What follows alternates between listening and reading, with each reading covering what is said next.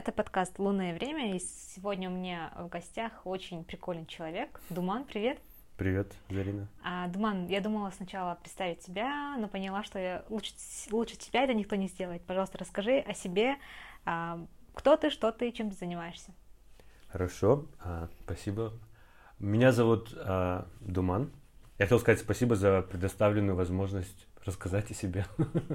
Меня зовут Думан, мне 35 лет. Чем я занимаюсь? Я переводчик, актер, а, актер дубляжа, проектный менеджер еще иногда. В общем, я себя называю иногда интеллектуальным разнорабочим. То есть я разнорабочий, но в смысле я не руками работаю, руками не очень умею работать, а вот головой, так сказать. Вот. А ты не учился ни на переводчика, ни на актера? Нет, то есть на, на переводчика я не учился совсем, я просто начал этим постепенно заниматься. На актера у меня нет, актер, нет актерского диплома, но я бы сказал, что я просто ходил на разные курсы, участвовал в разных штуках достаточно долго, прежде чем я стал называть себя актером. Вот. Э, ну, вот. Ну, у меня есть типа альма-матер, который, то, что я для себя так считаю, это Келт, казахстанский англоязычный театр. Который находится в Кимапе. А, да, это, это отчасти студенческая организация, отчасти она как бы у нее есть и так, та часть, которая не привязана, можно сказать, к Кимэпу. Но по сути, да, Келт всегда действует при Кимэпе. Угу. Потому что я подписана на Келт с 15 -го года, если не ошибаюсь. Там угу. Абайка. Я не да. знаю, как его зовут, по-моему, Абай, да? Абай. Я вот его фоломлю несколько, несколько тысяч лет уже, угу. и он там играл, и поэтому я э, от него знаю, еще какой-то парень был тоже. А, он тоже там играл. Я забыла его имя, только что вспомнила, и тоже, тоже сразу забыла. Он с Абаем вместе играл? Да, да, да. А какой национальности, как выглядит? Казах, кудрявый, ну, не знаю, как еще объяснить. Он снимает войны, снимал в то еще время, 13-12 год. Mm. Надо покопаться, он у сохраненных, наверное, есть. А, так mm-hmm. вот, поэтому я знаю про Келт. Скажи, пожалуйста, ты только что сказал насчет того, что ты учился по, по одной программе в Лондоне и в Китае. Да, только не в Лондоне, я учился в другом маленьком городе. Городе mm-hmm. называется Престон.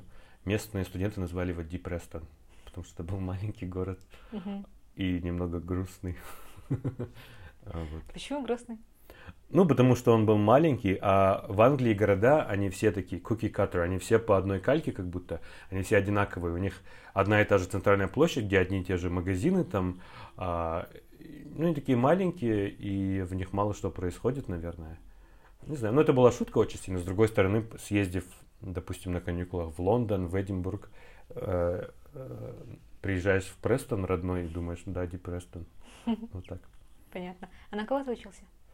Uh, у меня называется International Business Communication программа. Она трехгодичная, и я туда поступил, когда я учился в Китае. То есть я жил в Китае, там я поступил в университет. Uh, я жил в Гуанчжоу, и так как я к тому времени не учил китайский специально, то есть я им, ему учился так, так сказать, разговаривая в магазинах с таксистами, я не мог сразу пойти учиться на китайском. У меня не было времени, чтобы еще год учиться на Foundation или иногда два года китайскому. Не было ни времени, ни денег, и поэтому я нашел единственный курс, который был в городе полностью на английском. Вот он был, вот этот International Business Communication. И начал там учиться. Там была программа два года по франшизе в Гуанчжоу, а, то есть по программе от этого британского университета. И последний год в Престоне в Юклан в этом вот университете английском. И у меня диплом английский. А как тебе занесло в Китай? Ты, ты из Алматы родом? Нет, я родом из семей. А, в Китае мы всей семьей жили несколько лет. А, вот. Ну, я там лично прожил четыре с половиной года примерно. Вот. Понятно. А почему не пошел по, по профессии? По профессии? Ну, начнем с того, что у меня на самом деле профессия достаточно такая размытая, vague, потому что это, ну, International Business Communication – и там э, первые два года они для меня были достаточно простыми, потому что я по-английски уже достаточно хорошо говорил. На самом деле лучше, чем все мои однокурсники, потому что они все были китайцы. Китайском, китайцам по определенным причинам им сложнее с английским приходится. И, ну, мне, у меня английский был достаточно хороший, и что, о чем я говорил, почему? Ну, в общем, а, там выбирать не приходилось, там было достаточно просто для меня, потому что учили мы, по сути дела, бизнес-английский как я это сейчас, ну, так сказать, на это смотрю задним числом и понимаю, что все было слишком просто. Третий год в Англии, последний год, он же, потому что трех, трехгодичная программа, а, там можно было выбирать И там я, если бы я к этому подошел, наверное, более осознанно, я бы выиграл, выбрал углубление в маркетинг, потому что там вот эти два семестра можно было выбрать маркетинг 0, маркетинг 1, 2 и 3. А я подумал, ну, как бы нужно все, полезно все, и я выбрал себе маркетинг, international strategy, IT, все понемногу выбрал. И то есть за этот последний год в Англии я поучился всему понемногу, а ничего углубленно не знал. И то есть оттуда я вышел таким с, хорошим дипломом, у меня first class degree, то есть это эквивалент красного диплома, потому что я вообще за три года ни дня не пропустил, каждый день учился, хорошие оценки получал, все делал в сроки. Но в итоге я бы не сказал, что я был готов э, быть каким-то суперспециалистом где-то. Э, вот на самом деле так. А ты не страдал синдромом самозванца, поскольку ты знал все понемногу mm-hmm. и не углублялся куда-то? Uh, на самом деле, может быть, я им пострадал бы, если бы у меня была возможность. Но я как только туда приехал, конечно, у меня первым делом у меня сразу началась паника о том, что а куда мне работать, кто меня возьмет, хотя у меня был красный диплом, так сказать, и мне казалось, зарубежный что... Зарубежный диплом? Да, зарубежный, английский. Но да, вот был синдром, все равно мне казалось, что меня никто не возьмет. И мне первое, когда я пришел, у меня один друг, он в то время работал в банке, uh, Royal Bank of Scotland, RBS, алматинский, uh, не филиал это был, а как бы это был отдельный банк, как бы по франшизе он тоже как бы был. Он говорит, я там работаю, поступай туда. И то есть первое, что я приехал, первое, что сделал, я подал туда, потом пошел на собеседование, они мне тут же позвонили на собеседование, тут же взяли, я просто туда ушел. И то есть я вообще не искал работу, я, я сейчас понимаю, что на самом деле я мог бы как бы потратить время, не, не спешить, может быть, я пошел бы в какую-нибудь более престижную компанию, где легче вырасти, а в банке, оказывается, очень сложно расти. И банк это тако, тако, такая организация, которая себя, ну, как бы немного ограничивает, потому что ты учишься какому-то функционалу, и за его пределы ты выходить не можешь, особо предлагать ничего не можешь. А и... кем ты там работал? Я вначале работал в колл-центре, э, вот, но в RBS колл-центр был не такой, как в некоторых других банках, он был, то есть, общий, то есть мы знали все, э, Потому что в некоторых там отдельно такой колл-центр, отдельно они просто блокируют карточки, отдельно занимаются тем. А в RBS мы знали полностью как бы всю систему, мы смогли смотреть и депозиты, и все дела. Потом постепенно я начал еще заниматься предотвращением мошеннических транзакций. То есть мы мониторили транзакции, э, смотрели, как люди тратят свои миллионы, звонили им иногда, говорили, это вы ли тратите свои миллионы? Такая На что тратили? Если не секрет. На что? Угу. Ну, вообще есть такая штука, как банковская тайна, тайна, но я думаю, если я не, не говорю никаких деталей, просто это было давно. Ну, мы, например, видели, как какие-то VIP-клиенты за рубежом могли потратить огромную кучу денег в ресторане, там покупая какие-то сумочки. Иногда, то есть мы, ну ты сидишь, плюс мы работали в ночную смену, а, когда мошеннические транзакции, они, ну, 24 на 7, да, это происходит. Мы работали в ночную смену, иногда на Новый год, на праздники, неважно. То есть ты сидишь, например, на Новый год, а в полночь один в банке, где все темно, только у тебя вот эта коморка горит, ну не коморка, офис, ладно, где ты работаешь, и ты смотришь, как какой-то человек там в Италии сначала тратит тысячу, там, не знаю, условно скажем, евро на ужин, потом идет и через полчаса уже покупает Луи Виттон, что-то там на 2000 евро, потом через полчаса покупает что-нибудь в Армани, как бы, и, ну, и когда, особенно первое время, когда я начал это делать, немного, ну, было странно видеть, что люди так легко тратят такие большие деньги, оказывается. А мы еще должны были по роду деятельности, если было слишком много больших транзакций одновременно, мы им звонили проверять, они ли это, потому что вдруг карточку украли. И тоже, ну, э, меня в первый, первый раз удивли, удивляло, что они, они так casual, они, им так было просто, а, извините, это вы вот совершили? Да, да, я вот купила вот. Они еще зачем-то говорили детали, вот в подарок взяла там то-то э, сумочку, там, да, вот там в Армане взяла, вот тут и все. Им такие, да, спасибо, до свидания. Потом ты, ну, да, сидел дальше и думал. Ел доширак, да, чискры? Да, да, чуть ли не, да. Да, причем уже с собой на ночь, ну, всю ночь сидишь, как бы не спишь, кушать хочется. Приносили еду разную. Ты сидишь, да, и ешь какой-нибудь, что-нибудь из пластиковой посуды. Да. А сколько ты, в общем, проработал в банке? Около трех лет с лишним, наверное. И мне, в принципе, нравилось, я бы там и работал бы, но э, банк как бы там что-то случилось, его продали, там э, его выкупила HSBC сначала, и поэтому было сокращение. А, в общем, постепенно вот так вот я доработал последний год еще, на нас всех сократили, получается. А сейчас этот банк есть? Я чуть не помню. А, ну, то, что был РБС, он перешел, он стал HSBC, потом HSBC стал Народным банком. Так что сейчас это... Некоторые мои коллеги, которые со мной работают в РБС, сейчас в Народном банке, насколько я знаю. Круто, ничего себе. Ты прям ну, помнишь все, да? Как mm-hmm. это все делалось? Ну, как Народный банк открылся? Ну, Или он всегда был? Нет, Народный банк всегда был. Просто Народный банк выкупил, не знаю, активы HSBC, их клиентскую А-а-а. базу. В общем, так они, так сказать, Слились? вошли в Народный банк, да. М, круто. Стали его частью. Но вот ты работал в банке, а потом внезапно стал переводчиком? Ну, не внезапно. И мы просто, когда я из банка ушел, у нас а, а, был неплохой бонус, потому что мы там, за то, что мы там доработали, так сказать. У меня было достаточно денег, чтобы никуда сразу не спешить. И просто работая в иностранном банке, потом в местный банк мне не хотелось. Я решил просто, что в банк не пойду. У меня ну, было большое количество рубашек, галстуков, пиджаков, потому что в банк постоянно приходилось их носить. Я все сразу раздал.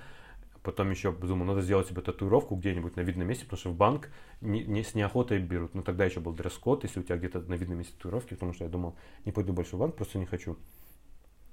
И я начал, э, в кавычках, искать себя, потому что до этого я же в банк запрыгнул сразу. Тут я подумал, теперь не буду спешить, посмотрю, от чего я на самом деле хочу. Я начал пробовать разные вещи. У нас тогда, ну, в семье был э, зеркальный фотоаппарат, я с ним пробовал вещи, я фотографировал, а, брал какие-то заказы, потом а, я пробовал снимать love story, за деньги там снял. Получилось неплохо, на самом деле, мне кажется. То есть, ну, клиентам понравилось.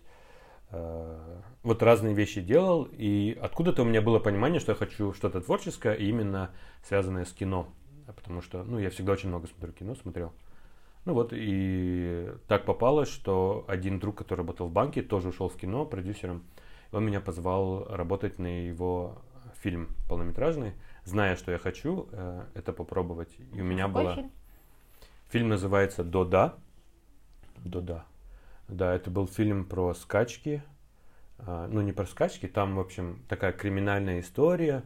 Но там был большой элемент фильма, что там был вот этот состязание на конях казахское, когда uh-huh. этот кокпар.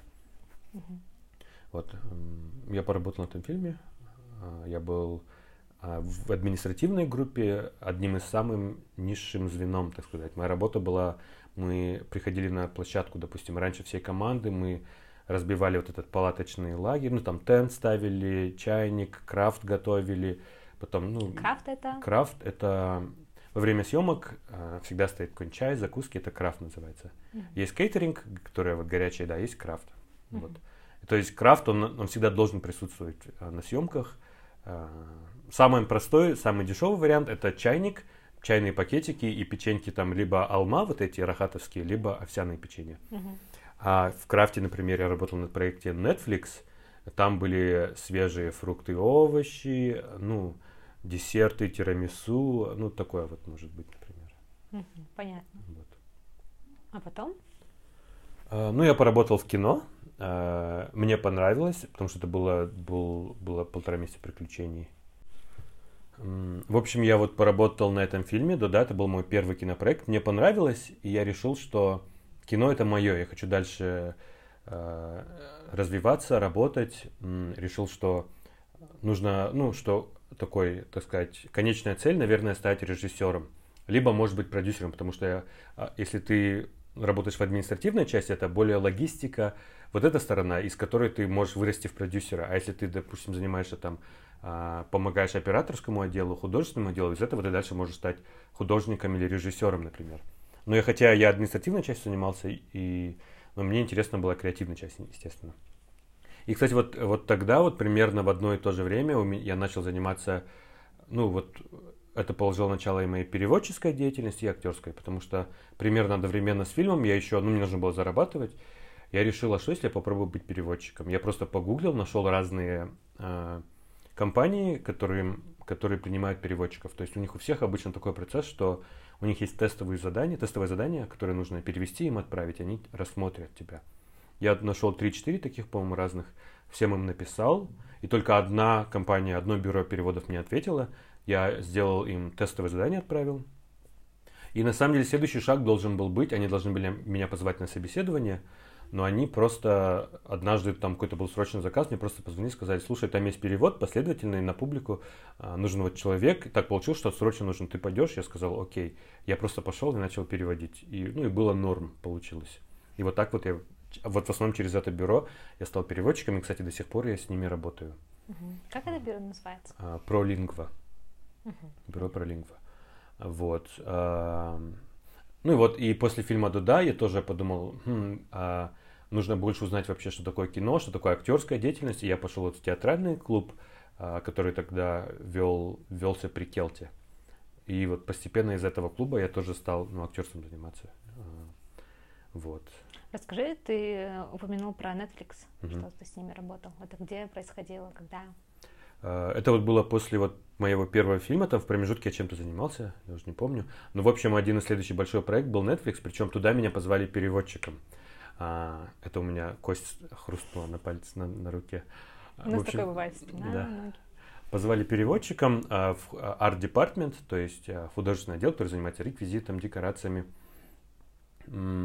Потому что был препродакшн, то есть перед съемками за месяц приехали а, люди из команды, иностранцы, в основном это были из Новой Зеландии, из Австралии, и они здесь как бы искали разные вещи, они должны были посмотреть, потому что был исторический сериал, там Марко Поло, да? Марко Поло, да. Угу. Это был первый сезон Марко Поло. Они должны были выбрать там ертоком, там шубы, вот эти сабли, все эти дела. Они смотрели, что есть на Казахфильме, потому что оттуда очень много было использовано из прежних фильмов. Какие-то вещи а, в цехах готовились там. И я был переводчиком. И то есть вот на препродакшене я с ним ездил, а, мы все это готовили, искали, в антикварные магазины ездили, на базары, а, затем, когда начались... А, ну, мы очень хорошо сработались, и кроме того, что я был переводчиком, так как я хорошо разбираюсь там в Excel, в цифрах, я начал помогать еще и арт-департменте составлять какие-то бюджеты, таблицы. То есть я работал и на компьютере тоже, а, и я и как бы и возил их тогда, я это за рулем был. В общем, я делал все, я был такой мультиинструмент для арт-департмента, и мы очень хорошо сработались. В итоге Потом, когда начались съемки, а, я проявил интерес, они, в общем, меня позвали, я стал работать уже на площадке, хотя изначально это не была моя должность, и там на площадке у меня как бы была, я был и переводчик, но при этом я был и просто а, помощником реквизитора на площадке. То есть он set uh, props, это человек, который именно на площадке следит за, всеми, за всем реквизитом. То есть был мой начальник, он был из Новой Зеландии, я был его помощником. Угу. Вот. А где снимали? В Алмате? Мы снимали в Алматинской области в основном, да, мы ездили вот, а, где Чарынский каньон, а, у нас есть вот дюна недалеко от песчаных, от этих, от горячих источников. Угу. Такая, там типа мы пустыню снимали. А, где-то еще, ну, в общем, на природе вокруг, в Алматинской области мы снимали в, в национальном парке или, забыл, как называется парк, в общем. Или Алатау? Или Алатау, да. Угу. Там. А, я просто локацией не занимался, поэтому мне просто нужно было сесть в машину и приехать. Mm-hmm. А куда мы ездили, я, честно говоря, внимания не обращал, потому что мы там работали, мы спали по 4 часа месяц и работали долгие. Потому что у нас еще было такое, мы жили на горячных источниках, там больше негде жить, и нам каждое утро приходилось 2 часа, 3 часа ехать на площадку просто, а потом столько же возвращаться. То есть это ну, 4-6 часов просто дорога, mm-hmm. а еще снимать полные рабочие дни. А там еще холодно было, это было э, зимой. А эти сцены вошли в сериал? Да, вошли. Ты видел? Смотрел? Я сериал не смотрел. А, а, ну прикольно. Потому что мне еще тогда вот у меня один а, парень, который работал, говорил, что а, я, говорит, не смотрю сериал. Мне казалось, почему? Раз тебе не интересно видеть, что получилось столько, он говорит, не знаю, я уже не могу. И когда Марко Поло вышел, у нас еще даже Netflix не было, кстати. Мы там через VPN еле-еле а, нашли, как включить. Я первую серию посмотрел, и я понял, что мне было просто эмоционально больно ее смотреть, потому что я с этим Марко Поло пробовал, ну, препродакшн мы в Казахстане снимали месяц, потом я поехал в Малайзию, там три месяца. И пока я работал, я весь этот сценарий, я его читал несколько раз. Вначале я просто прочитал, потом я его читал, потому что я делал вычетку для реквизиторского отдела, где я выписывал все, какие должны быть реквизиты использованы. Потом я перепроверял себя, читал. Потом уже в день съемок на площадке ты читаешь эти сцены, чтобы понять. То есть я все сцены читал там по 3, 4, 5, 6 раз. И зная весь этот сценарий, во-первых, не хочется уже, да, это, наверное, как так же, как после монтажа подкаст не хочется слушать. Да, да? я не слушаю себя. Вот. А еще, когда я смотрел сериал, я не мог в эту поверить, в эту воображаемую реальность сериала, потому что я видел не, не замок а, Хана, я видел я знал, что там здесь за площадкой, вот там я, наверное, сижу там на корточках, жду, там за площадкой там другое, там мусор, э, там курилка, там дверь, и то есть я вообще не, не мог поверить, и, то есть я не мог э, следить за персонажами, я просто вспоминал, то есть это была такая ностальгия, и от этого было как-то эмоционально больно. В общем, я так и не посмотрел, я надеюсь, что когда-нибудь увижу, наверное, потом. Я, если сегодня у меня будет э, время, я посмотрю, наверное. Почему именно Казахстан? Ну, просто Марко Поло мне стыдно, но я как-то не особо знаю, кто это, что это. И почему именно выбор пал на Казахстан, поскольку природа, ну, можно же найти другие. Ну, дело в том, что исторически, ну, на самом деле, оказывается, вообще личность Марко Поло, настоящий ли это человек, либо какой-то сборный персонаж, тоже как бы под сомнением оказывается. Но история такая, что Марко Поло это был итальянец, который вместе со своим отцом, они, в общем, дошли до Китая по шелковому пути. А, потом а, так получилось, что а, отец и дядя Марко Поло, они вернулись, ушли, а Марко Поло хан оставил при себе. То есть он его взял в заложники, грубо говоря, как бы. И Марко Поло там остался, и он стал изучать китайскую культуру и так далее. И он, ну, как бы остался там. Вот. И то есть они здесь снимали, тот, они же проходили через шелковый путь, и это именно наша природа, то есть это э, степь, там, пустыня и так далее. Вот, поэтому они снимали у нас. С одной стороны. С другой стороны, потому что это был э, один из первых проектов, когда Голливуд хотел снимать у нас, и то есть они, это была такая проверка почвы, так сказать, не знаю, как правильно сказать. Они проверяли, насколько наша киноиндустрия готова к тому, чтобы голливудские проекты приходили у нас, снимали какие-то вещи, потому что если все было бы хорошо, они бы здесь, может, в будущем могли бы открыть студию. Там, допустим, вот в Малайзии есть Pinewood Studios, где много голливудских проектов снимается и так далее. Для нашей экономики, на самом деле, было бы очень хорошо. Uh-huh. И после первого сезона они еще и второй сезон думали здесь снимать, но не договорились, потому что, ну, чтобы они пришли и снимали, им нужно, им должны давать какую-то скидку по налогам там и так далее. Но, в общем, они не договорились, что на самом деле очень жалко, потому что если бы договорились, то у нас Казахстан, может быть, стали бы чаще приезжать такие вот зарубежные проекты. Да, печалька. Это наши, да, не смогли согласовать или, или как? Или а. их, с их стороны была проблема? Ну, мне кажется, скорее всего, с нашей стороны. Вот. Это какой год? 13 14 Это да, 13 14 Сейчас я уже точно не помню. У меня очень плохо с цифрами, я их сразу забываю. Это была зима с 13 на 14, кажется, да. Да, было бы хорошо, если бы ну, Голливуд, ну, типа, частичка Голливуда была бы в Казахстане, да, действительно, было бы очень хорошо. Ну, да. Ну ладно, что поделать. Ты закончил проект с Netflix, а потом а, продолжил работать переводчиком и актером, да? Да, да. Ну, так получилось, что, в общем, э, с Марко Поло мы очень хорошо сработались. Изначально меня нанимали только в Казахстане, но потом вот эта моя команда, Department, они меня пригласили с ними в Малайзию. Это тоже была куча приключений, очень было весело, потому что мы туда полетели чартерным рейсом, который наняли специально для этого сериала. То есть там была только наша команда, там наши реквизиты и так далее. И то есть весь самолет был наш. То есть это был, я был впервые, у меня был такой опыт, когда с начала и до конца никто не сидел в самолете. Это была просто большая вечеринка в самолете. Мы, потому что он был большой, и мы только на одну треть его занимали, мы туда-сюда ходили, общались, э, курили, там люди курили электронные сигареты постоянно пили от начала и до конца, нон-стоп. В общем, ну, потому что это же киношники, э, это не, не офисные работники, так сказать, но люди часто, которые, не знаю, как их характеризовать. Я поняла, да, мы да. все поняли. Да. В общем, я там, в общем, проработал три месяца, э, там было очень много интересного, и вернувшись сюда, вернувшись, я пошел на один проект, потом на другой проект, я понял, что я не могу уже работать на местных проектах, потому что уровень Netflix, там это The Weinstein Company, какое там было все вот от того же самого крафта до кейтеринга, до того, как работает команда, сколько людей на площадке, какая твоя обязанность, как люди друг к другу относятся, это был настолько другой уровень, что меня, у меня сразу началась на, перв, на первых же моих проектах депрессия, мне не, я дальше, в общем, не стал а, работать в кино, не знаю. Я думал, что ну будет еще какой-нибудь иностранный проект, либо, может, я уеду за границу, потому что, ну, меня были разговоры о том, чтобы, может, я поеду на второй сезон Марко Поло, может, на какой-то другой. Хотя некоторые люди, которые со мной работали на Марко Поло, тоже наши, в итоге, допустим, одна девушка, тоже это был ее первый проект, сейчас она работает, вот я слышал, что она на «Аватаре» вот на новом работала, она, в общем, в Голливуде вовсю работает. Другая, а, она гримерша, Ирина Струкова, она уже тогда какая-то была такая продвинутая. Сейчас она тоже, вот она, я видел у нее пост в Фейсбуке, она на вот последнем «Властелине колец» она тоже работала. Она занимается спецгримом, там всякие крутые штуки делает. По идее, у меня тоже была возможность зацепиться, если бы я был чуть более проактивным, потому что у меня были связи, люди, которые говорили, пошли к нам работать, а я такой, ну, я всегда поплыву, плыву по течению, я такой, ну, если конкретно что-нибудь будет, я поеду, а никто меня конкретно не позвал, а я сам как бы не, не сделал этот, этот важный шаг, наверное. Вот. Угу.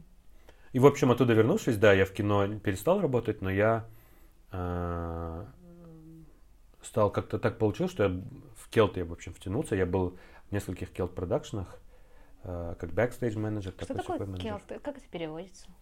Келт это Казахстан English Language Theater, mm-hmm. либо KIMEP English Language Theater. Uh, это в 2001 году была студенческая организация, вот так она зародилась. Uh, ее открыл американец, который тогда в КИМЭПе преподавал. Это экономический университет, но они хотели какой-нибудь факультет, который более такой креативный, творческий, да. Потому что актерское все равно, актерские навыки, они полезны всем, в принципе. Вот. И оно вот с тех пор, как бы не переставая, KELT работает. Он, ну, там один-два продакшена в год KELT делает. Это спектакли на английском языке, в котором участвуют э, и студенты КИМЭПа, но и люди э, в, из, извне тоже, которые могут прийти на Асхат. кастинг. А, Асхат? Прости, я вспомнил только что. Да, Асхат. Да, Асхат Шманов, он тоже Шманов, да, да, да. в KELT е участвовал в одном спектакле. Ага. Мы с ним в одном спектакле играли двух братьев. Я был Батербек, а он был Жланбек. И я был добрый брат, а он был злой брат. Да, потому что Жлан это змея, да? Да. Это я ему, кстати, придумал имя. Да? Это был спектакль, который мы как бы разработали и придумали вместе. Ну, не актеры, там была режиссерская команда, которая работала, но актеры тоже мы вносили, вносили свой вклад. Вот. И Жланбек, насколько я помню, если я ни у кого не украду этот кредит, по-моему, это я предложил это имя. Круто, да. Вот. А ты больше думаешь сейчас, ты больше а, актер театра или кино? А, ну, из, если смотреть на опыт, я больше актер театра, у меня театрального опыта в разы больше, наверное. Но а, я как бы пытаюсь не то чтобы переквалифицироваться, переквалифицироваться, но развиваться в направлении кино, потому что там просто больше возможностей, чем в театрах. У нас театров не так много, их никто не поддерживает, там э, люди особо не ходят в театр, ну сложно. И, насколько я знаю, многие театральные актеры, они не могут жить э, припеваючи, так сказать, только на актерские гонорары. Ну, кроме тех, наверное, актеров, которые очень уже популярные, заслуженные, заслуженные да. Ну и то заслуженно, я думаю, они тоже больше зарабатывают в кино, наверное.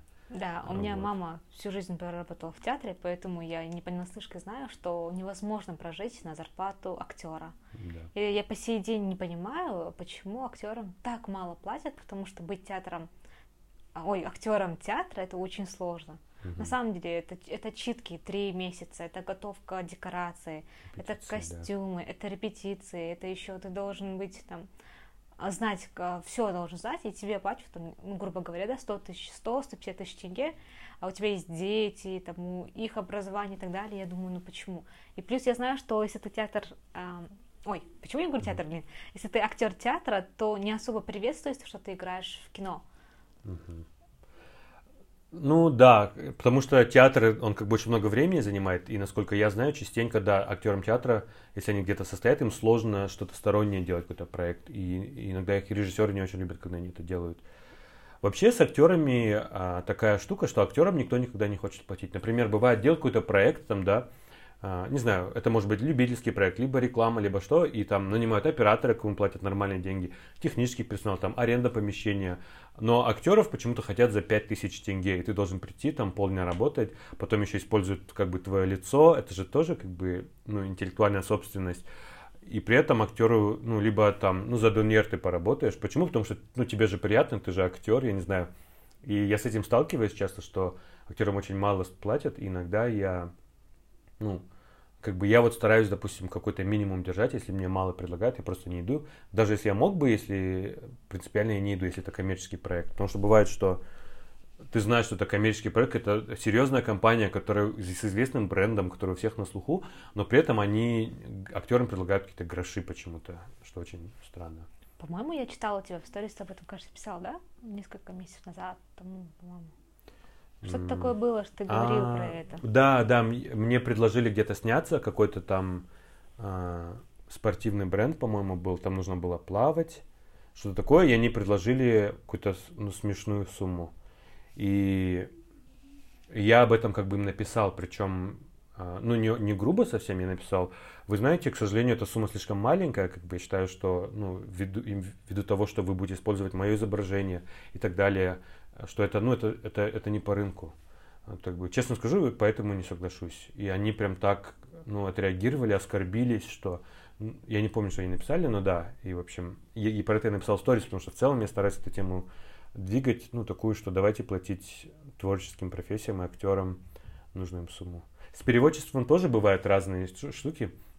Начну с того, что мне, я замечаю, что когда я работаю с иностранными организациями, например, с консульством американским, я часто работаю с другими, когда я где-то участвую как переводчик, особенно если я последовательный, то есть где мое лицо видят, где я нахожусь в комнате, либо я не синхронный переводчик, который скрыт, да, который просто второй голос, меня представляют, говорят, это Думан, часто, допустим, консульство, с которым я давно работаю, говорит, Думан, он актер еще, допустим, что-нибудь про меня скажут. Представят, что я тоже человек, так же, как, допустим, представляют спикера, представляют а, переводчика, даже если просто имя скажут.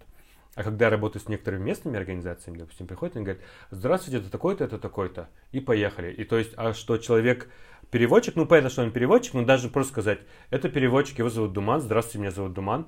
Почему-то переводчиков не считают нужным представить, потому что переводчик это как будто не человек, а просто функция, это приложение, это как будто мебель. И я не знаю, может это какая-то моя гордость, но я как бы, когда я работаю, у меня нет какого-то эго, я его как бы откладываю в сторону, но все равно я, я понимаю, что но это странно. Почему нельзя потратить 10 секунд на то, чтобы сказать, на то, чтобы сказать это Думан, он переводчик, потому что в случае необходимости бывает, что ко мне обращаются, сказать, а вы можете вот это перевести? Они даже не знают, как меня назвать, например. И они со мной даже не поздоровались, потому что им не дали возможности, потому что, ну, не уделили на это там 5 секунд. А, и, к слову, вот был такой момент, меня на какое-то одно наше радио а, позвали переводчиком, причем у меня там работала подруга, приехала какая-то музыкальная группа, и так получилось, что они не подумали заранее, не заложили в бюджет, но нету денег на переводчика, но они будут на радио выступать, тут нужен переводчик. Пожалуйста, выручи, приди. Я такой, хорошо, плюс это было очень рано, я там в какой-то, не помню, в 8 утра. Я собрался, пришел туда. Прихожу, жду, они, их нет-нет, в общем, они пришли, и потом, оказывается, они, у них был какой-то свой переводчик, которого они сами наняли. Я, получается, просто так зря пришел, причем без денег я думаю, ну, как бы не очень приятно. А, и тут мне выходит человек, причем, когда я пришел, мне там ни здрасте, ни до свидания, бесплатно пришел помогать, ни там, не знаю, ни воды не предложили. И потом они ко мне выходят и говорят, вы знаете, в общем, у них есть свой переводчик, а, а, ну, вот вы, в общем, зря, ну, вас, вас, оказывается, нет необходимости.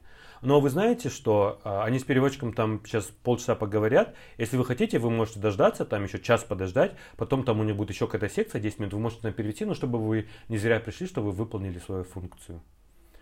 И я такой, окей, то есть я пришел, я там полчаса ждал здесь, я должен еще, еще какое-то время ждать, чтобы я зачем-то выполнил свою функцию, как будто мне, для это меня это приятно. Я понимаю, типа, я выступаю на радио, но опять-таки, э, во-первых, скорее всего, они меня даже не представят, как у нас обычно делают, да, и то есть я от этого вообще ничего не получу, даже какой-то там, как сказать, рекламу какую-то, да, какая-нибудь, ну какая-то может быть реклама.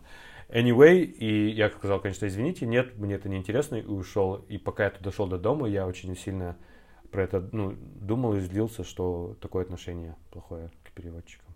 Да. Хотя, да. Да, я понимаю, потому что я тоже занимаюсь переводами. Но я больше, больше как референт, наверное. Uh-huh. И когда мне говорят, быстро, сейчас переведи, я думаю, ну, чувак, пишет, пишет на WhatsApp, я думаю, ну, как? У меня есть один знакомый, а, который почему-то думает, что я его личный переводчик. Ну, это мой друг, я думаю, ну, и у меня такая, знаешь, а, техническая работа, я вот никак не понимаю, uh-huh. потому что технический английский это другой английский. А у uh-huh. него там про строительство, я думаю, ну, я не могу. И то же самое бывает, что мои знакомые очень часто пишут, но как ты знаешь, как будто ты должен все, все, всю свою работу отложить и mm-hmm. почему-то сделать. А и на самом деле тебе даже это не оплачивается. Поэтому, например, я никогда э, не говорю, если это, ну, типа, знаешь, первая встреча, что я переводчик. Mm-hmm. Потому что для них это как, типа, тебе же легко, ты знаешь язык, типа, тебе это нормально. Mm-hmm. На самом деле, и, и когда ты переводчик, ты же стараешься быстро это все сделать. Потому mm-hmm. что со временем ты а, нарабатываешь вот это все, и скорость появляется. Они думают, если это сделать это быстро, значит это бесплатно. Мгм, мгм, Тоже, бывает такое, что, например, а, текст, ну, скажем, там, А4, да, а, я перевожу, типа, за час. И иногда бывает, что за полчаса они говорят, ну, ты же не за час это сделала, ты же за полчаса сделала, значит, давай я заплачу тебе там на несколько тысяч меньше. Ну, это как та же история с механиком, который пришел, одну гайку подкрутил, сказал 10 тысяч. Говорит, а что так долго? Скажи, ну, как бы это, сколько лет ты должен был учиться, чтобы ты Да. смог это так быстро сделать и эффективно, как бы. Именно. Да. Я не знала, что и вы. Я думала больше, что референты, типа, знаешь, как типа, лаур класс, как это, как это будет? М? Ну, класс, который ниже, чем э, синхронисты, я думала. Ну, второй класс переводчика. Почему-то мне всегда так казалось, что референты это такие люди, которые получают меньше, чем. Можно спросить, что такое референт? Я переводчиком давно работал, мне к стыду, я не знаю, что такое. впервые А референт это которые э, переводят э, на Письменно. бумаге. Да. А, окей. Письменный переводчик, референт. М, Окей. А вот. Теперь я сама задумалась, я правильно говорю? Да, референт, по-моему, переводчик референт. Вероятно. Я на переводчика не учился, поэтому, может быть, да. Но я ни разу не слышал этот термин. А, ну, Мгм. это человек, который делает письменные переводы. М, Вот. мгм. Я забыла, что, о чем я говорила, но anyway, да. А, про то, что референтов очень много, а быть синхронистом или последовательным переводчиком это очень сложно. Поэтому я почему-то думала, что вас больше уважают. Потому что а, несколько лет назад, когда мамы, а, мама в театре открыла международный центр. И там надо было, чтобы был переводчик. А, Конечно же, мне никто не заплатил, но в течение пяти лет я была там переводчиком Мгм. и, и была международным координатором. И тогда, а, я помню, у нас а, получилось так, что мы получили приглашение из Кении, по-моему, если не ошибаюсь, Мгм. и мне сказали, найди переводчика. Я звоню переводчику, я нашла переводчика, синхронист, он говорит, это был 13 по-моему, год, он говорит, ну, типа, день, тысяча долларов, перелет с вас, отель с вас, проживание с вас, и там что было, ну, это все. В Мгм. целом это вышло на 10 тысяч долларов.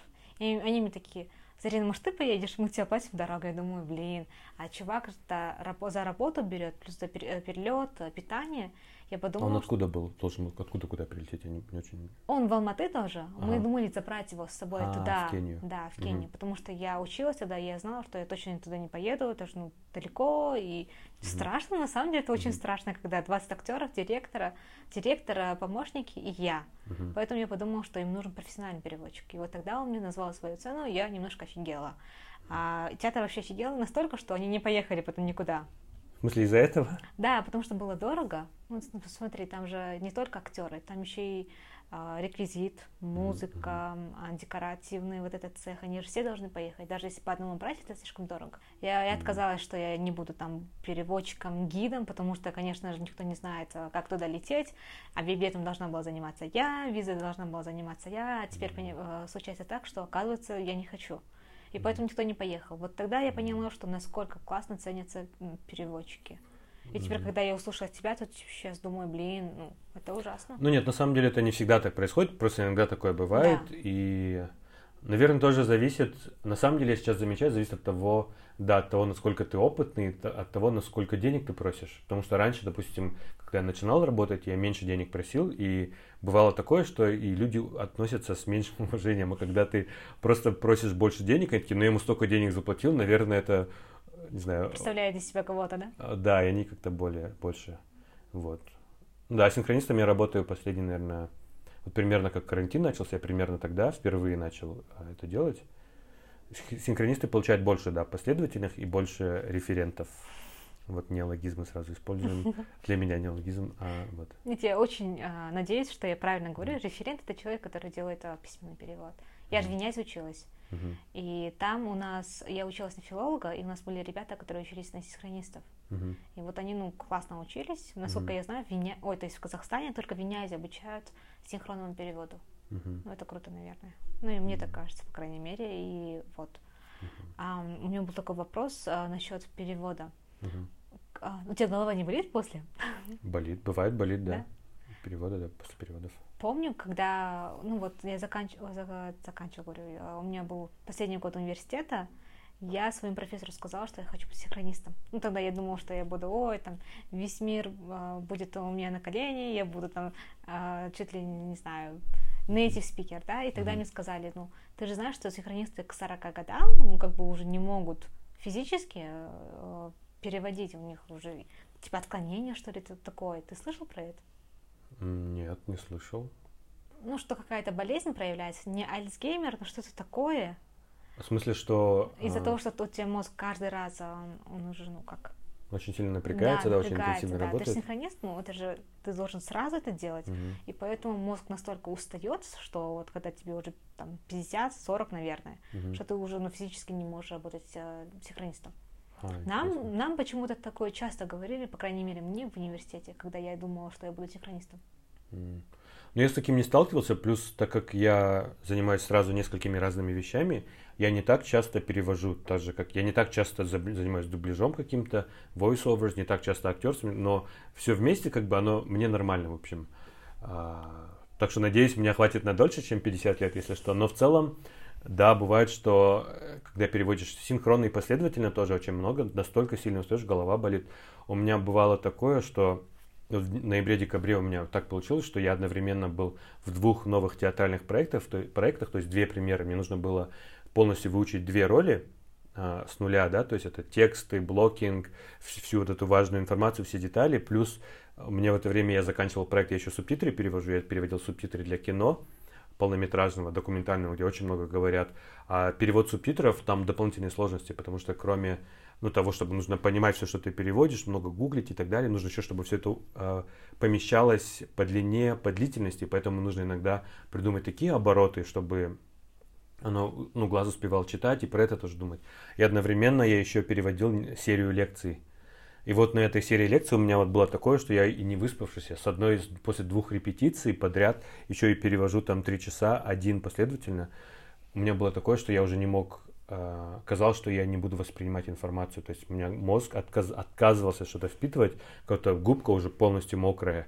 Я бывало такое, что какие-то моменты мне говорили, я записывал, я очень быстро печатаю, я все печатал, при этом я не понимал, что я, что я как бы что я слушаю, потому что мозг не процессил в это время отдыхал. То есть я, э, ну, минуя мозг, просто печатал, и за эти вот, пока они говорили, там, 30 секунд я мозг отдыхал, мозг отдыхал, а потом я просто читал и переводил. Ну, пару моментов были такие.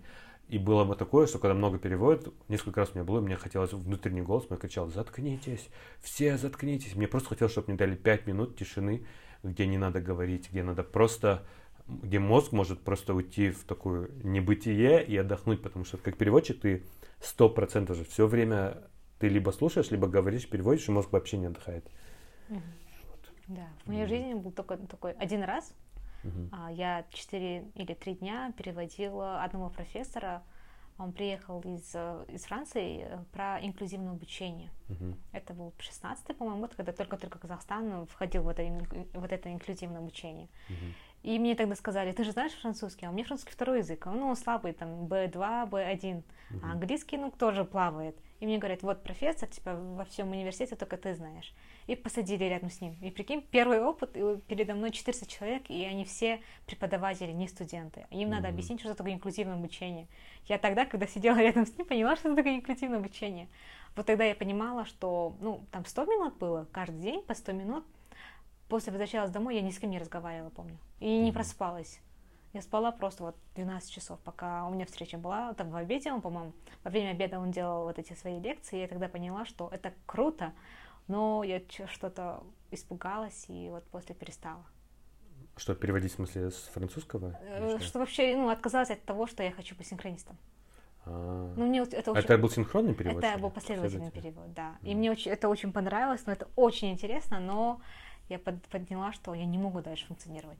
Да, это большой стресс. У меня, да, Потому что, особенно когда на публику, еще одно дело, синхронист хотя бы его никто не видит, да, он сидит в своей кабинке. да. В этом тоже есть плюс, потому что если бы приходилось все это делать, чтобы на тебя смотрели, то, мне кажется, там, ну, гораздо больше было бы стресса. А последовательно стресс в том, что ты перед людьми, да, и ты... Сидишь такой, а что происходит? Да. Мне кажется, тоже одна из причин, почему мне синхронно нравится, потому что все равно как бы меньше давления. Иногда на публику страшно выступать, особенно если ты ну, впервые с этим спикером, не очень знаком с этой темой. Да, еще когда ты Это понимаешь, очень... смотришь на аудиторию, они тебя не, не слушают, и такие, типа, отпусти нас, и думаешь, блин. Ну, бывает такое, что, ну, это все психологически очень сильно давит на человека. Mm, да. У меня был такой опыт, что приехал там какой-то большой профессор из Англии, из одного музея, Uh, очень он был uh, сведущий какой-то определенной теме про uh, Османскую империю он очень хорошо знал, вот по всем там предметом э, искусства оттуда. И он давал лекцию в другом музее у нас. Пригласили меня переводчиком, переводчиком, и мне не дали ничего для подготовки. А, ну, а я считаю, что у хорошего ну, переводчика половина работы это подготовка, все термины. Там, а тут целая культура, история, про которую я мало что знаю. И мне просто дали PowerPoint, были просто картинки. Причем мне их дали, по-моему, день в день или там за... Ну, и у меня вообще не было времени подготовиться.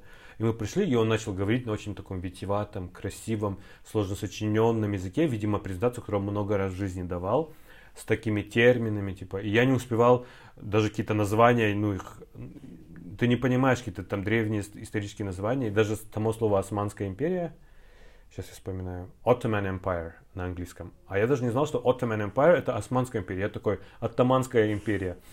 А там сидели научные всякие сотрудники, я не знаю, и кто-то меня даже принялся поправлять, говорит, не оттоманская, османская. Причем они это делали не тогда, когда он говорил, а когда я говорил. А я не могу одновременно и говорить, и в голове держать в памяти все, что мне только что нужно было сказать, а еще кого-то слушать и новую информацию воспринимать. Ей пришлось там 3-4 раза выкрикнуть Османская империя, чтобы я наконец-то уловил и начал говорить османская. Потом она еще что-то выкрикивала, но я просто перестал ее слушать. Она выкрикивала, и на нее внимание обращал, потому что иначе я бы не смог продолжить. Ну да, вот бывают такие очень стра- странные моменты, когда страшно. да, понимаю. Да. Давай вернемся к кино, к кино потому ага. что ну, тема перевода это очень интересная, но она более, типа, знаешь, а, узкопрофильная такая. Угу. А про кино все любят кино, а, особенно а, погов... давай поговорим. Ты только что сказал про субтитры переводишь. Угу. Ты с английского на русский или как? С английского русский, на рус... с русского на английский, и так и так. А, а ты не знаешь, какие ребята переводят на казахский? Потому что а... это слушать, смотреть невозможно. А, на казахский, субтитры на казахский. Да. Я не знаю, какие-то ребята, но можно я приведу пример? Я, я, так как я тоже работаю над субтитрами и переводчик, всегда, когда я вижу субтитры, мне очень сложно их не читать, я их всегда читаю. Да. Я недавно ходил на Джеймса Бонда, вот новый фильм, и там было такое, что был между двумя персонажами разговор, где один персонаж говорил другому, у этого персонажа был, было больное колено, скажем, правое колено больное. И персонаж говорил, говори мне правду, если скажешь неправду, пристрелю твое а, а, здоровое колено. А нет, при, при, пристрелю твое второе колено, здоровое. Ну, в смысле, мы понимаем, да, что имеется в виду, типа, э, то колено, которое еще, которое здоровое, и второе твое пристрелю. На казахском субтитре э, там шындықты айтпасаң сенің екінші тізеңді атып тастаймын үлкен екен Үлкен Я такой, что үлкен и потом я отключился, потому что я думал, что, почему үлкен что это значит, и потом до меня дошло, что слово здоровое, то, которое здоровое, они перевели как здоровое, үлкен огромное. О, я понимаю, что, вероятно, тут даже не ошибка переводчиков, а потому что, вероятно, переводчикам не дали фильм посмотреть, да, им просто скинули текст. текст. И они как бы просто этот текст перевели и просто дословно взяли слово «здоровый», «үлкен пошли, пошли дальше. Мне кажется, в этом случае они из-под текста могли бы, наверное, догадаться, но опять-таки, да, чтобы это сделать, ты должен был вникнуть, прочитать. Это тоже как бы, ну, в этом и заключается работа, э, ну, переводчика, да, что ты должен внимательно. Почему-то я думала, что они занимаются, ну, в моей голове это так и происходит. Вот идет фильм, и перед тобой текст, и ты должен делать перевод. Ну, раз это у них только текст, то, ну, то это, это не есть хорошо же, да? Да, всегда, когда я перевожу, я mm-hmm. всегда говорю, дайте мне фильм, пусть он будет плохого качества, сделайте что-нибудь там, пусть watermark будет на, на весь фильм, либо в крайнем случае даже звуковую дорожку, да. но просто текст и переводить это, это будет плохое качество. И пока что мне ни, ни разу не приходилось просто. Бывало такое, что правообладатели не там боялись, не хотели отправлять, но мы всегда им говорили, все будет нормально, там мы его сразу удалим и так далее, но просто переводить фильм, его не видя по тексту, это, ну, хорошее субтитры не получится никак. Mm. А на днях мы э, болтали, я уже забыла, где насчет того, что сейчас же везде начали, начали делать субтитры. Mm-hmm. И то же самое в театрах. Mm-hmm. А, в театре опера, оперы, Абая. Mm-hmm. Ну, можно говорить, ну почему бы и нет, да? Mm-hmm. А там есть опера, которая идет на английском. Ну, то есть на итальянском, на, итальянском. в оригинале. И с, э, там экран есть на русском и на казахском. Uh-huh. И на русском там ну, нормальный такой перевод. И когда идет на казахский, ты думаешь, господи, ты забываешь про оперу и сидишь и читаешь. Я помню, это был 15-16 год, у меня брат там работает. Uh-huh. я ему сказала, ну, помоги мне. И он меня познакомил с администратором, что-то еще. Я сказала, ну, ребята, ну, come on, почему это же опера? Почему на казахский был такой бредовой перевод, что ну, невозможно читать. Мгм. Они мне сказали, э, типа, вот нет бюджета, там мы просто отправляем каким-то э, перев- этим бюро перевода, и Мгм. они переводят как есть, а у нас нет э, э, времени это все проверять. М. У вас бывает, что вот, у меня такой вопрос, ты же, ты же ну, знаешь переводчиков, да, этот Мгм. э, сообщество переводчиков, как они а, переводят так, что невозможно читать. Ну, я скажу так, или да, я что? тоже это часто вижу. И вот, допустим, у меня как раз-таки вопрос здесь цены и качества, потому что частенько я вижу, какие цены на перевод в некоторых бюро. Я онлайн иногда ну, смотрю на цены, и я удивляюсь тому, какие они низкие. Но при этом, допустим, мне рассказывали друзья разные, что, допустим, отправляют там диплом на перевод, ну даже диплом, там немного текста, и его дают, просто видно, что это Google Translate, где даже не, не потрудились даже прочитать, что там написано. И очень плохие переводы. Поэтому я, например, за свой перевод я беру больше, чем стандартная цена, которую можно увидеть а, за, за текст, Мгм. допустим. Но п- потому что как бы я к этому отношусь ответственно, я все перепроверяю, как бы, да, и текст будет качественный. А, а вот те, которые делают вот так вот, я не знаю, как это происходит. Я тоже думаю иногда, может, это какие-то студенты сидят, которых еще опыта работы нет, либо это, я не знаю, как они делают, они на самом деле, так сказать, массовое производство и некачественное, видимо, они так это делают. Я вот когда училась в Виньяте, мгм. по-моему, с, на- с начала третьего курса а, нас начали хантить. Ну, частные переводчики, такие бюро, и мне скинули текст. Я до сих пор помню. Я не помню, что там было, но надо было э, перевести, перевести про тоже строительство. Была компания типа Дубровка. Мгм. Я вот эту Дубровку перевела как Дубровка. И на меня так сильно наехали, типа, Зарина, почему ты Дубровку не перевела на английский? И сейчас я думаю, Это же вот, название компании. я, вот, Да. я тогда извинилась, я понимаю, что мне было очень плохо. Сейчас я думаю, типа, эта женщина была не права. Как Дубровка перевести на английский, если Да. это компания Дубровка? Ну, я там написала транслитом, знаешь, типа, Дубровка, в Да, кавычках. да. И я помню, что ну, на меня очень сильно наехали, и после я поняла, что, ну, это такая работа, которая вот не стоит, не Мгм. стоит э, потраченного времени. Мгм.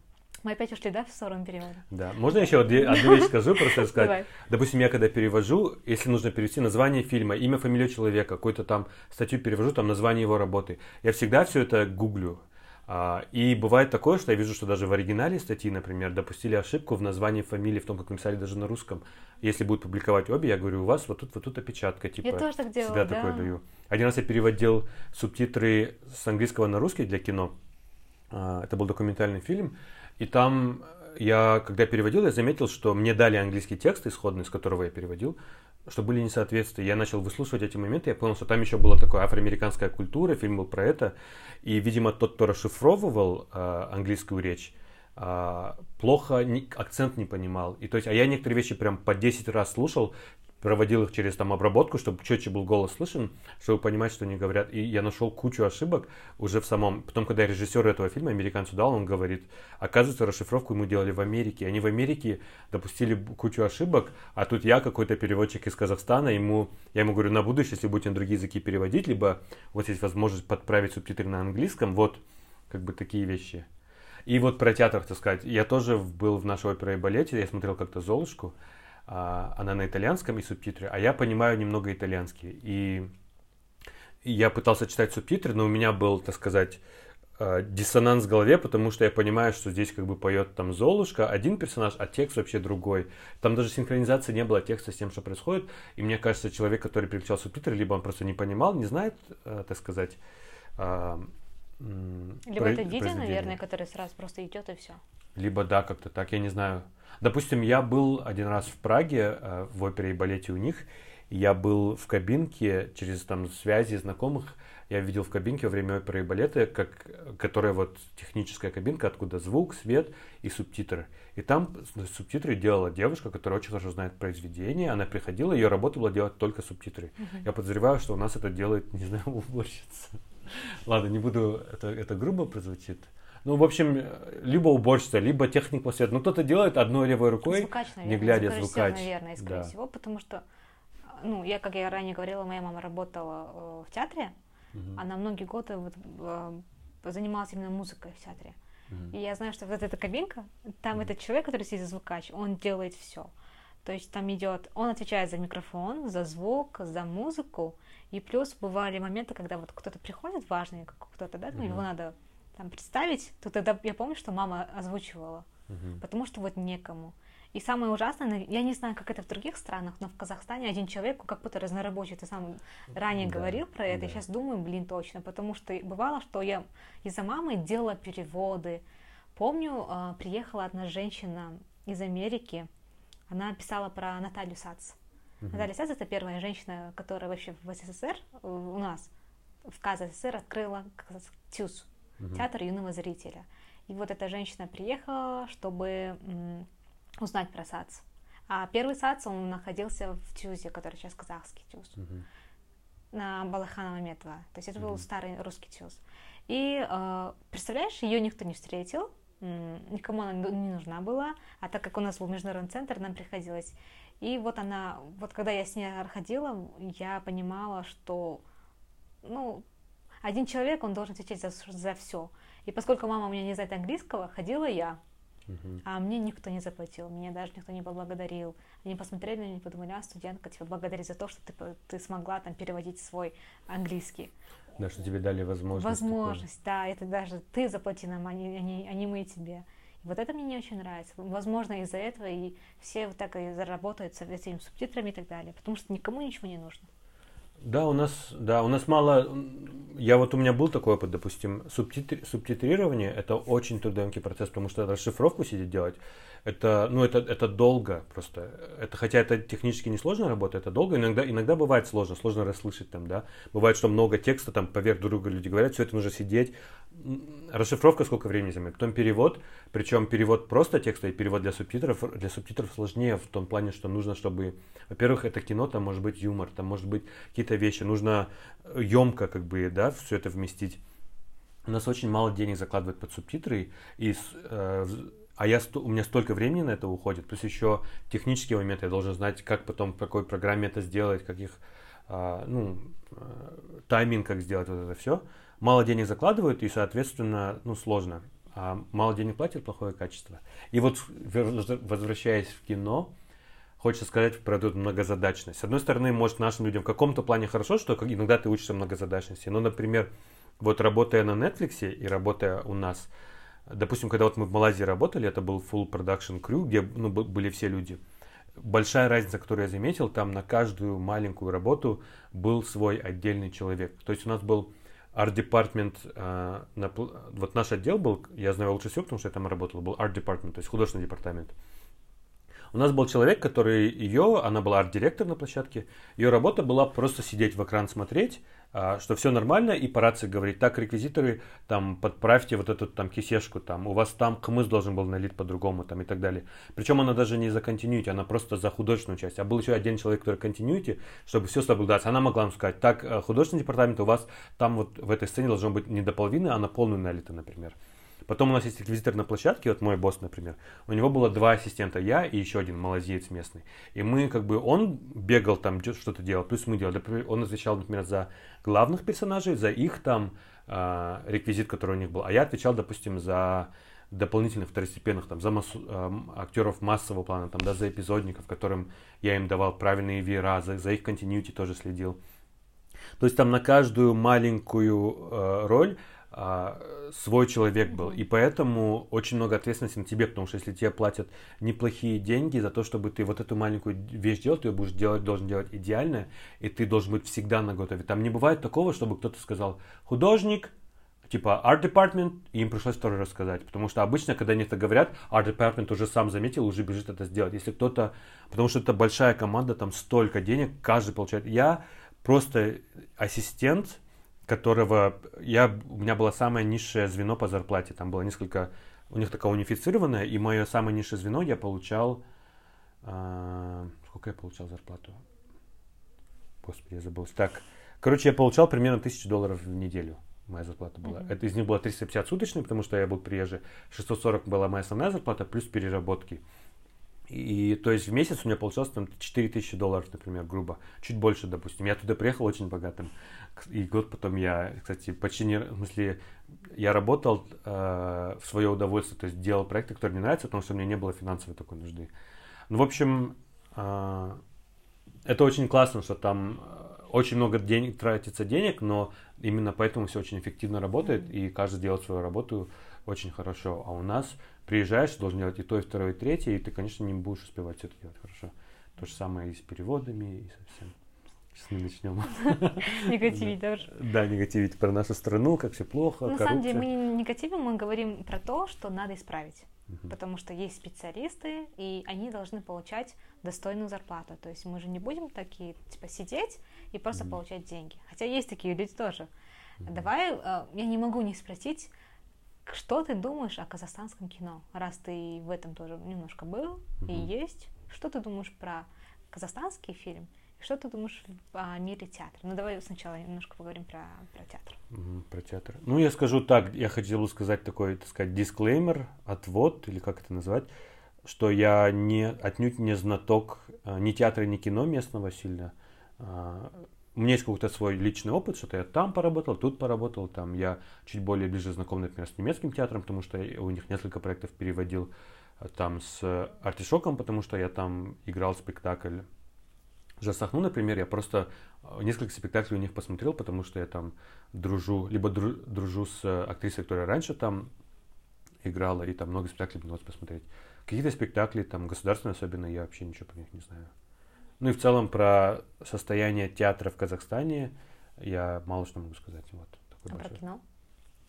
Про кино тоже я не, не сильно много смотрю казахстанское кино. Не смотришь? Практически не смотрю. А как насчет того, что мы должны а, поддерживать отече- отечественный кинематограф и так далее. Ну ладно, mm. давай тогда, если ты расскажи как зритель, а ты вообще ну, не смотришь? Ну, э... а как насчет режиссерские, а авторские фильмы? Ну вот, допустим, я то есть смотрю фильмы казахстанские, честно говоря, когда я о них наслышан, мне друзья рекомендуют. Например, я смотрел там, из последних казахстанских я смотрел «Жанну, ты не поверишь», mm. а, «Тренинг личностного роста», мне очень понравился этот фильм. О, я, не, я даже не слышала об этом. Тренинг личностного роста. Я его на самом деле посмотрел, потому что я был переводчиком на кинофестивале, и мы, мой член жюри, с которым я был закреплен, их двое было, они отсматривали все фильмы, я вместе с ними тоже сидел, все фильмы смотрел. Среди, среди них был и тренинг, но его я потом всем рекомендовал, и мои друзья какие-то ходили смотрели. Я, я думаю, я бы вот так тоже посмотрел бы потом. Mm. Он какие-то награды, по-моему, получал, он где-то в фестивалях участвовал. Хороший фильм. Он Надо очень смелый. Смотреть. Вот.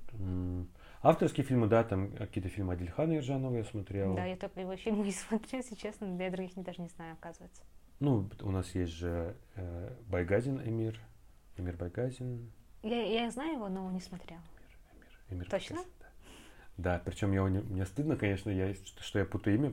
Я вот, потому что так в жизни я знаю, но сейчас здесь подкаст, я что-то нервничаю, я такой, правильно назвал имя? Я у, у Байгазина Эмира я даже снимался ну, в маленьком эпизоде в новом фильме, который еще не вышел. Вот. Понятно. Угу. Хорошо, спасибо. Мы так классно поговорили про все и вроде бы угу. про ничего, про ничего. Ну, в целом это интересно. Да. И на самом деле, что я, когда я разговариваю, я люблю рассказывать не какие-то отдавать мнения, потому что у меня нет каких-то экспертных мнений. Я больше люблю рассказывать какие-то анекдоты, такие анекдоты, но в смысле не шутка анекдот про штирлица, смысле анекдот из жизни о том, как что было классно, потому что вот это, мне кажется, у меня, но оно интереснее получается лучше всего. Вот. Э, и можно я расскажу, например, э, просто я сейчас хочу, чтобы что-то было, может его даже, может быть, в середину потом включить про Netflix. Допустим, был такой случай на Netflix, который... Я не умею такое делать, поэтому ага. это будет здесь же. А, хорошо. А, в общем, в Netflix две вещи. Первое, у них был такой классный крафт и кейтеринг, потому что приезжала специальная была ресторанная там а, как бы группа, у них было свое помещение, большой тент, где они нам делали завтраки, обеды и ужины, и они были такие, как в ресторанах. Я там покушал впервые страусятину или гушатину. Они там всякие, всякие штуки делают и каждый раз.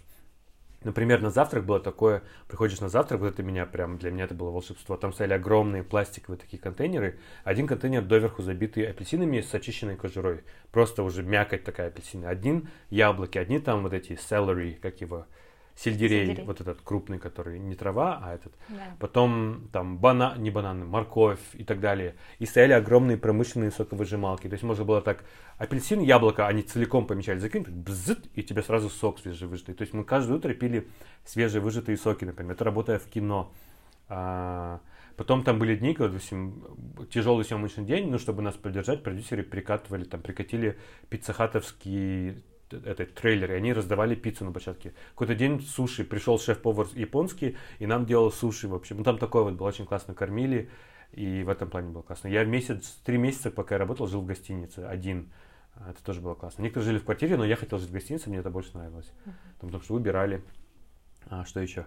И, в общем, а, был такой момент у меня, когда я спас день, saved the day, так сказать, на Netflix, на сериале. В общем, было такое, что там а, у, у всех главных персонажей, у Марко Поло, у Блайхана там и так далее, у них были свои камчи такие. Они были, ну, специально для них сделаны, у них был определенный вид. И были у нас, была кам, камчи для массовки. Они такие были стандартные. И там же все очень детально, там же куча специалистов, все за всем смотрят. И у нас есть специалист, который работает вне площадки, который заранее нам реквизит на день готовит. Это была его ответственность, не наша. То есть, когда мы приходили, нам давали тележку, где уже у нас весь реквизит был Готово, готов, мы его проверяли, и затем мы просто ну, давали нужные из них, там ремонтировали, что надо, следили за континуити. У Марко Поло, а он главный персонаж, сериал называется Марко Поло, была своя камча.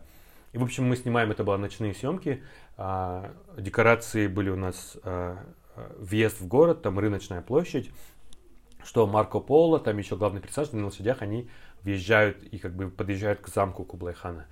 А, и, в общем, э, у нас Марко Поло все сидят, уже все готовы, мы все приготовили, это уже далеко не первая неделя съемок, мы все достаточно уверенные. И в какой-то момент когда они уже, уже почти говорят, поехали, мотор, камера, в какой-то момент мы понимаем, что у Марко Поло нету камчи. И Марко Поло, актер, говорит, а, а где моя камча, можно камчу? И мы понимаем, начинаем в тележке быстро шарить, понимаем, что у нас ее нету, нам ее не дали, а мы не предусмотрели сами. И в этот момент а, мой начальник, как бы, а он же работает напрямую с актерами, он главным актером, он хватает камчу общую и бежит Марко Поло и мне говорит, он открывает рот, чтобы мне сказать, принеси камчу Марко Поло, а в этот момент я уже, я уже бегу, потому что я знаю, я работаю проактивно.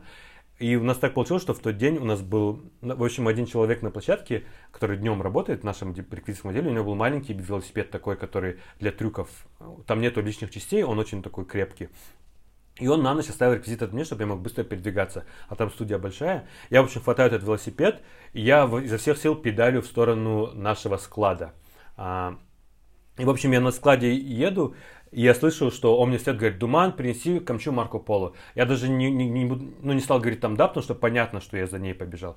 Я еще помню, я был настолько как бы это такой момент полный адреналина. Я помню, что я подъезжаю к этой двери стеклянной, к которой нужно зайти, и я даже не думаю про то, как я буду связать велосипед. Я просто, не глядя, бросаю велосипед. Я, я помню краем глаза, что велосипед такой вот так вот делает круг, как, как, как в спецэффектах, в общем. Он начинает, ну, на полу кружиться, там, там гравий был по нему, потому что я уже бегу туда.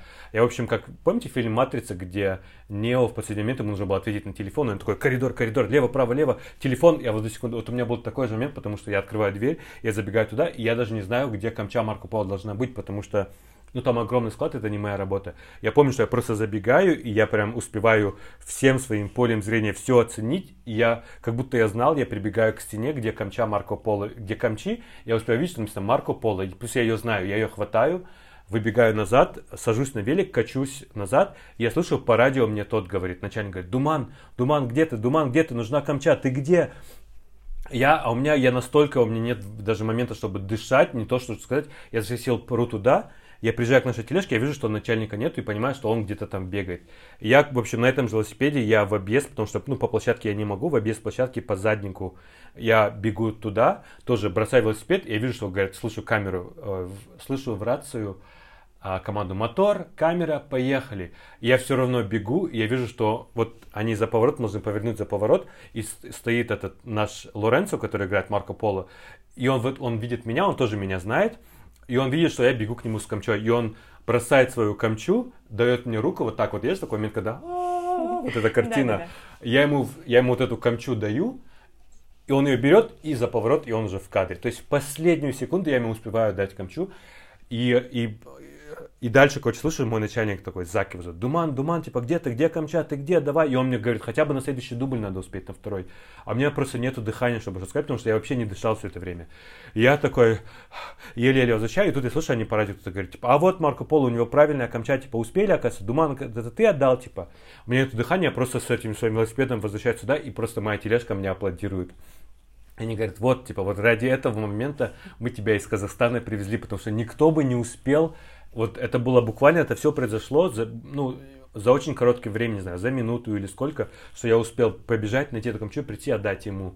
Вот, и да, это был один из таких моих моментов, потому что весь остаток вечера просто, мне просто все хлопали по плечу, говорили, Думан, молодец, ты спас. Потому что для нашего кино это был бы маленький момент, ну, вышел Для того фильма, для нетфликсовского Марко Поло, главный актер вышел с не той камчой, это для был бы big, big deal вообще, потому что там, ну, а, там могли уволить э, за, какие-то, за какую-то мелочь. У меня один раз был такой момент, что там операторская группа выставила ворота, что там будет щель, которые будут видны. Я за этими воротами, я подметал там ненужный песок, и они вот этот sandbag, мешок, они его неправильно кто-то поставил, видимо, из, опера... из этих, из гриппов, и он просто э, упал, а я стоял рядом, и дверь открывается. Дверь открывается, там стоит режиссер, Э, второй режиссер, вся эта команда, и такой я с веником стою, такой, а я был очень загорел, потому что пацаны сработали, и на меня режиссер начинает орать. Это режиссер Дан Минахан, который снимал Game of Thrones, там сериалы. Он, ну, он все вот эти, потому что вся там команда, половина была из Game of Thrones, кстати, которые с ними работали. И он начинает на меня орать, типа, ты что наделал? А я как бы его не трогал, я смотрю на своего начальника, второго, который set decorator, а он курит сигарету и поворачивается, делает вид, что он тут ни при чем. Хотя он должен был за меня заступиться, и он знает, что я ничего не делал. Я бы не стал трогать. На меня режиссер орет, и в тот момент, допустим, меня могли бы сказать, больше его не переводите на площадку, либо сказать, увольте его. Но второй режиссер был классный такой чувак, англичанин. Он сказал, типа, это он не трогал, что вы? Он за меня вступился, просто назад вернул этот, эту дверь, поставил опять мешок, сказал, ну нормально же, нормально. Они этот, полчаса этот выставляли эту щель с этим режиссером. Он говорит, нормально, нормально, в общем, они снимали. Просто я туда ушел. Потом все время первые дни ходил и боялся этого режиссера. Вот. Ну там, да, там high stakes, там все было такое вот очень, uh-huh. э, ну, ответственная очень была работа, но интересная. Круто. Сори, я, я вот рассказал анекдот хотя бы один, потому что хотел. Ну да, ну это очень весело. Интересно, я даже не знала, что Netflix приезжал в Казахстан, но это пошло. Об этом еще писали? Вот это? Да, наверное, писали, да, они приезжали, да. Угу. Mm. Круто. Я вообще не знала, что ты там работал, поэтому для меня это прям сюрприз. Прикольно. Спасибо, думаю, что пришел. Ну, спасибо. Удачи в твоих, во всех твоих работах, где бы ты ни работал. Желаю тебе главную роль и в театре, и в кино. Спасибо. Если что, я хочу сказать, как бы вообще, как я работаю, я нигде себя особо не рекламирую, у меня все работает через сарафанное радио. Так что, если вам нужен переводчик, а, актер, э, диктор, что-нибудь еще, обращайтесь ко мне, меня можно найти через Инстаграм. Да, пишите мне, я проценты возьму себе. Да, агентские. Стану, да, агентом. Все, спасибо. Спасибо.